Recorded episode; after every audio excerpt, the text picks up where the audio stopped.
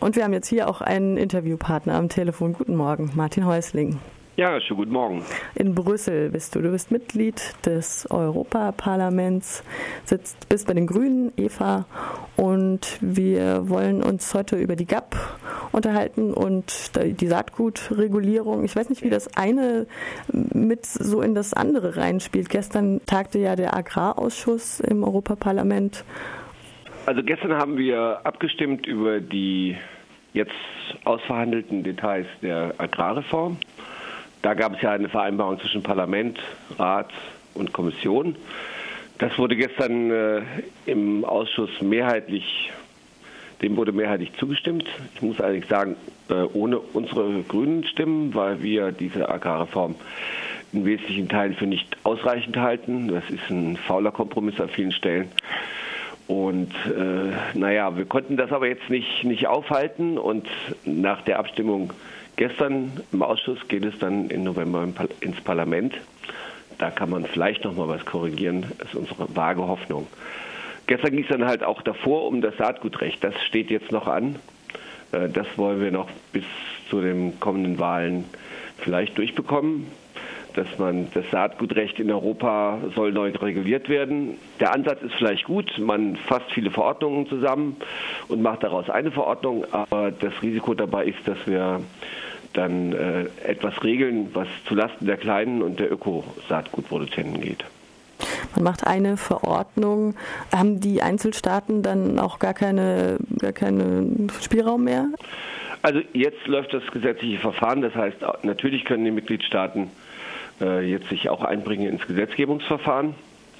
Äh, es gibt natürlich berechtigte Kritik an der Vorlage der Kommission äh, nach dem Motto, wenn wir das jetzt alles zusammenfassen, einer Verordnung für 28 Mitgliedstaaten, dann wird, werden vielleicht hier und da Sachen nicht so gut geregelt, wie sie vielleicht auf nationaler Ebene geregelt werden können. Das heißt, wir plädieren eigentlich dafür, jetzt zwar Sachen zu vereinheitlichen, aber nicht alles in Brüssel zu zentralisieren.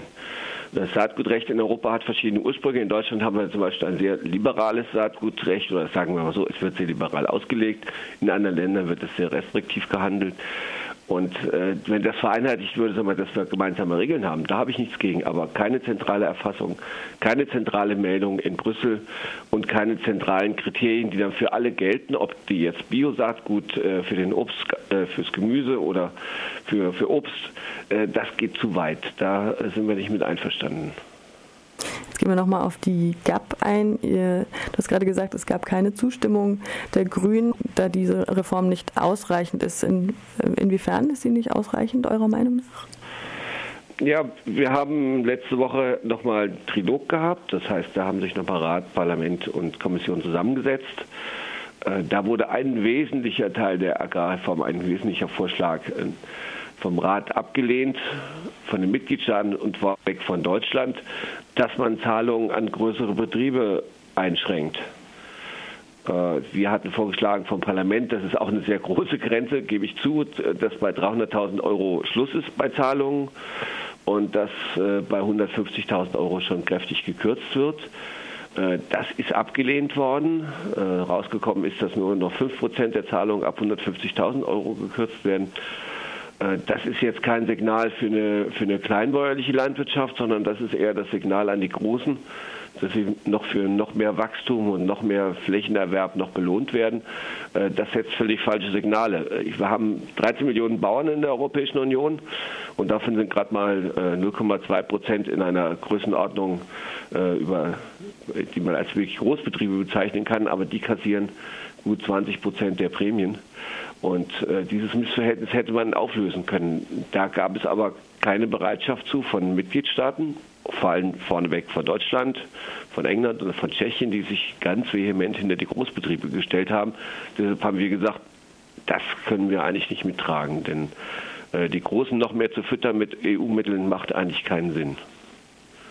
Jetzt ist ja auch hier als eines der Ziele Transparenz zu schaffen und äh, Kosten in der Verwaltung zu reduzieren. Äh, Ging es denn auch um überhaupt um inhaltliche Dinge?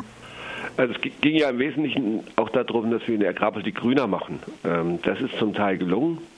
Also jeder Landwirt muss demnächst 5% seiner Fläche äh, müssen ökologische Vorrangflächen sein. Das heißt, da darf er äh, nicht mehr intensiv äh, mit Chemie rein, obwohl da müssen einige Details noch geklärt werden, aber das ist schon mal ein Fortschritt. Denn ein Ziel der Agrarreform war ja auch die Biodiversität, die ja durch die Landwirtschaft ziemlich stark gefährdet ist, zu verbessern. Ähm, das ist zumindest mal ein Ansatz in die richtige Richtung. Alle anderen Punkte des Screenings sind eher schwach, aber äh, ob das jetzt am Ende des Tages dazu führt, dass äh, weniger Bürokratie für die Bauern äh, anfällt, das wage ich mir ernsthaft zu bezweifeln. Das ist immer ein frommer Wunsch in Brüssel. die Regelungen werden nachher natürlich für die Landwirte auch ähm, ein bisschen mehr Aufwand bedeuten, das ist richtig, aber damit müssen die Bauern am Ende auch leben, weil äh, die Devise war ja öffentliches Geld für öffentliche Leistungen. Und wenn die Bauern jetzt Umweltleistungen erbringen, muss das natürlich kontrolliert werden. Und äh, die Bauern müssen ja jetzt schon eine Menge Gesetze einhalten, das ist richtig. Aber das kann man, glaube ich, auch verlangen, wenn man sieht, dass wir immer noch 40 Prozent des EU-Geldes, der EU-Gelder in die Landwirtschaft stecken. Dann kann man das auch von der Landwirtschaft erwarten, dass sie sich dann Kontrollen unterwerfen. Wenn wir jetzt auf kleine Höfe gucken, ähm, dann sehen wir, dass die mehr und mehr gezwungen sind, eigentlich ihr Metier aufzugeben. Die meisten Bauern sind über 60, habe ich letztens gehört. Also das, was gestern dabei rauskam, wird vielleicht dem Höfesterben jetzt eher nicht entgegenwirken oder wie ist der Schluss? Also wir, wir können nicht mit der europäischen Politik wie andere Länder auch grundsätzlich jetzt äh, den Strukturwandel gänzlich verhindern. Äh, das wird nicht funktionieren. Äh, wir können natürlich kleineren Betrieben mehr Chancen bieten. Und wir können auch mehr, mehr Jungbauern Chancen bieten. Und äh, jetzt in dieser Regelung ist es so, dass man jedem Junglandwirt, also der neu anfängt, der bekommt eine zusätzliche Prämie. Der kann auch Investitionsbeihilfen bekommen, damit er in dann in die Landwirtschaft starten kann. Also das ist schon mal ein großer Vorteil in dieser Reform, dass man da den Junglandwirten jetzt Unterstützung gibt. Aber natürlich ist es so, dass gerade die kleinen Betriebe in Süddeutschland vor allem ja Schwierigkeiten haben, Hofnachfolger zu finden.